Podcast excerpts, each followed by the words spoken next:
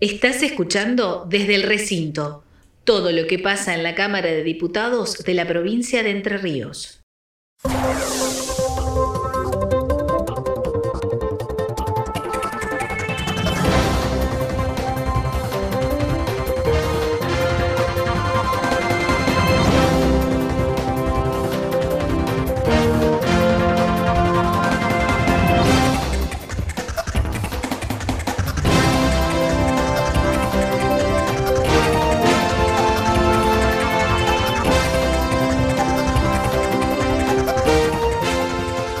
Radio Diputados hacemos un resumen de la actividad legislativa, las entrevistas que pasaron con diputados y diputadas durante esta semana aquí desde el recinto. Comenzamos con Gustavo Zavallo, diputado del Frente Creer Entre Ríos, quien habla sobre su proyecto de creación del Consejo Provincial de Cultura que se aprobó la semana pasada en la última sesión en la Cámara de Diputados. En la última sesión hemos dado media sanción a un proyecto que hemos trabajado, eh, yo lo digo un poco más porque lo trabajamos primero desde el bloque, si bien uno es el autor, tiene el acompañamiento como cofirmante de todos los integrantes del bloque del Frente Creer, pero también aún un poco más porque hemos ido trabajándolo con la Secretaría de Cultura de la provincia, eh, proyecto que ha sido enriquecido en las diversas visitas que ha tenido tanto la secretaria Francisca D'Agostino como parte de su equipo a la Comisión de Cultura que, preside el diputado Mariano Rebor, con aportes también valiosos y que han sido tomados eh, de la misma oposición y bueno, con la alegría o con la satisfacción de que este proyecto haya sido aprobado de manera unánime por todas las fuerzas políticas que tienen representación aquí en la Cámara, donde fundamentalmente damos por ahí un poco yo digo, de, cumplimiento a lo que el propio artículo 26 de nuestra constitución provincial establece y dice que la cultura es un derecho fundamental de todas y todos los entrerrianos, pero que también nosotros desde el Estado, y cuando digo Estado digo los diversos estamentos, es decir, un Estado comunal, un Estado municipal, un Estado provincial, tratar de articular para que, bueno, haya fundamentalmente ámbitos de diseño, de planificación, de articulación de políticas en pos del beneficio de los tantos y buenos artistas que tenemos en, nuestra provincia y de los actores culturales que tenemos en Entre Ríos. Así que ese ha sido el espíritu, eh, tomado también con antecedentes como el que existe a nivel nacional, un donde hay una mesa muy similar en el sentido de participación del Estado Nacional, de las distintas provincias del país, como así también de la ciudad autónoma de Buenos Aires. Bueno, aquí lo vamos a hacer en Entre Ríos de manera obligatoria, ya con un marco establecido de reuniones periódicas, con modalidades de las mismas, y donde, bueno, me parece que vamos a unificar esfuerzos que por ahí al ser dispersos estos se pierden y tratar de encauzar una política cultural en común para que sea fundamentalmente, vuelvo a reiterarlo, en beneficio de los tantos y buenos artistas, promotores, promotores que tenemos en el, campo cultural. La mesa ejecutiva va a estar la Secretaría de Cultura de provincia, todos los, los estados comunales y municipales, una vez que vayan adhiriendo a la ley, porque esta misma norma invita a la adhesión de las mismas. Así que cuando lo vayan haciendo son parte integrante si bien también debo destacar, Alfredo, que la provincia, a la espera aún de la sanción definitiva de la ley, con los beneficios que significa una ley, a, diferencia del decreto, que quizás otra gestión entienda otra cosa contraria y lo puede un decreto modificar. La ley tiene un estatus un poco mucho más, más consolidado, eh, pero la provincia en esta gestión eh, lo ha hecho vía decreto y ha dado ya en, este tiempo y pese a, las dificultades que impone la pandemia esta misma característica para tratar de ir avanzando ya en un proceso de articulación, de complementación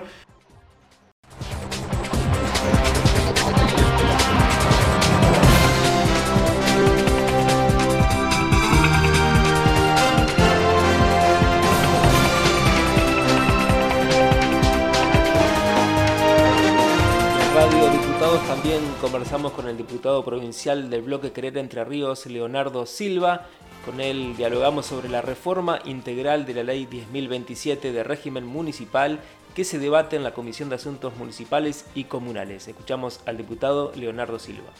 Durante el año pasado nosotros habíamos advertido con nuestro equipo de trabajo de que había muchos eh, anteproyectos de ley que proponían modificar distintos puntos de, la ley, algunos artículos, algunos incisos. Eh, depende a, lo que te referías, era la modificación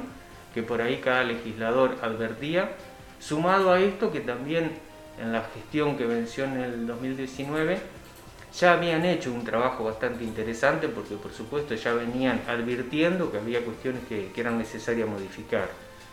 Eh, para poner un poco en, conocimiento, la,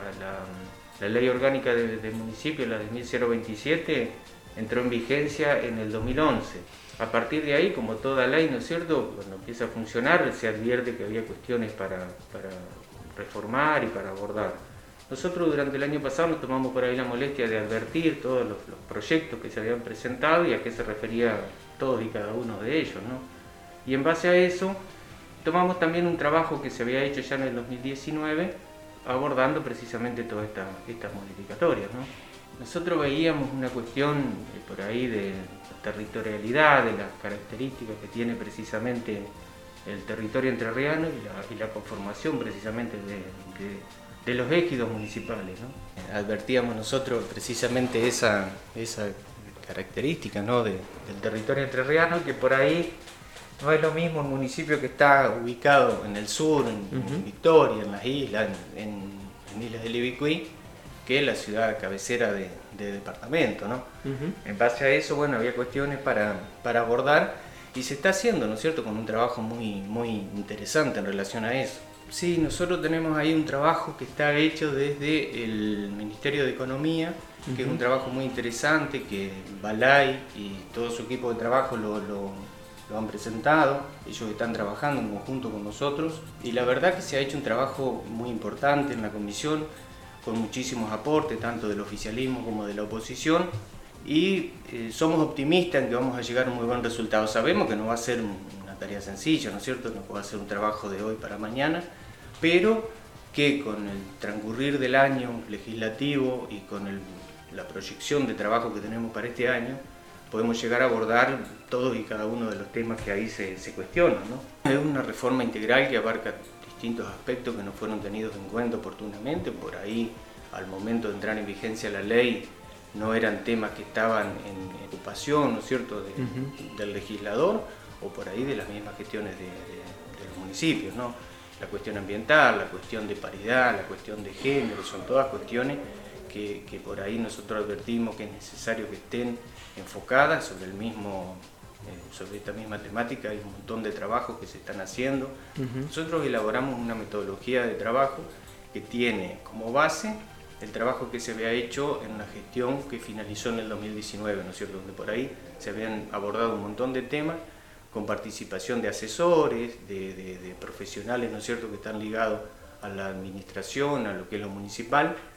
y también, por supuesto, con participación de los intendentes, con participación de los legisladores, y me pareció a mí y a nuestro equipo de trabajo y también a los integrantes de la Cámara, la presidencia de, la Cámara y presidencia del bloque, que era necesario eh, conservarlo, tenerlo en cuenta, no eh, desecharlo, y bueno, sobre esa base elaboramos toda una serie de reuniones durante todo este año que estamos en curso, con la perspectiva y la posibilidad de ir abordando en cada una de esas reuniones distintos artículos, distintos incisos, distintos proyectos de ley.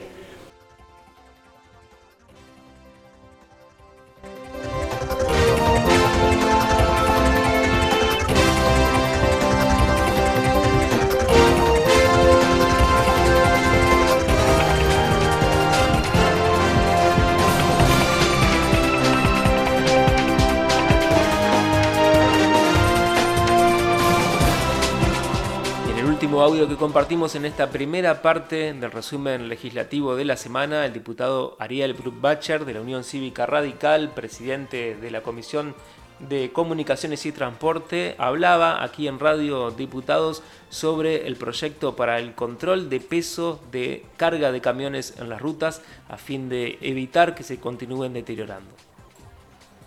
Mira, entendemos, y esto te lo digo desde mi espacio político, entendemos que hay un deterioro importante en la traza, en la traza vial de la provincia y este, y este proyecto viene eh, en ese sentido también a, cuidar esa traza vial, digamos. Si bien entendemos que hay que hacer una fuerte inversión en esa, en esa traza vial, eh, también entendemos que aquella que está en condiciones óptimas debemos cuidarla. Bueno, y ahí fue que se tomaron dos proyectos que, están en la comisión, uno que viene en revisión del Senado, del, senador Maradei, y otro de Jorge Cáceres, de, del diputado Jorge Cáceres de, Diamante, respecto de la regulación de las balanzas eh, de control de, pesos eh, en, en, las rutas entrerrianas. Bueno, hemos tenido un trabajo muy fructífero en ese sentido, intercambiando opiniones y en la primer convocatoria eh, los, los, autores de ambos proyectos tuvieron la, posibilidad de, exponer eh, la finalidad eh, para la cual fueron, fueron creadas esos proyectos de,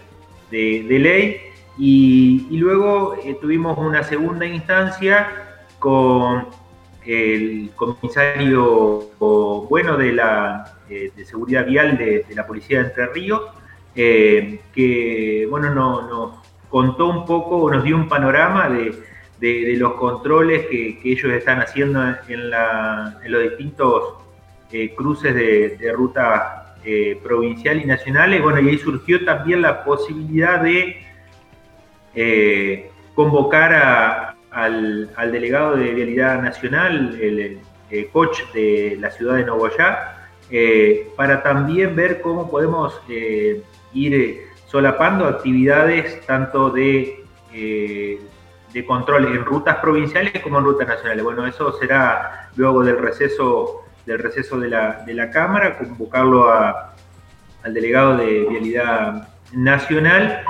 como así también a los representantes de Vialidad Provincial para que nos den un panorama de eh, cuáles son los elementos con los que cuenta eh, la, dirección para eh, hacer los controles. Bueno, en ese sentido estamos, estamos trabajando, creo que hay un, un, buen trabajo en, comisión, un,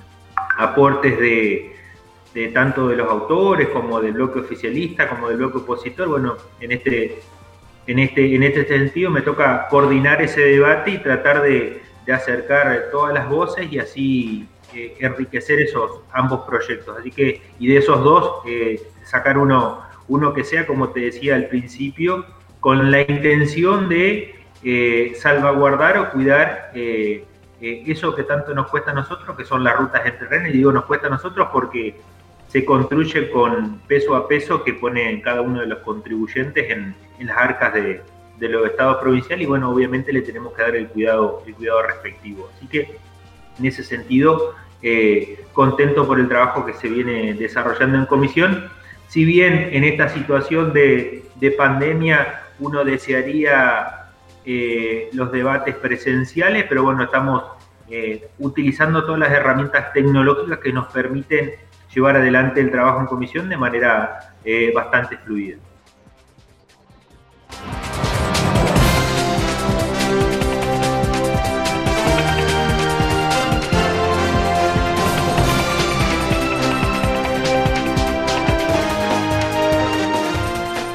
la primera parte del resumen legislativo de esta semana, de la semana del 12 al 16 de julio, aquí en Radio Diputados.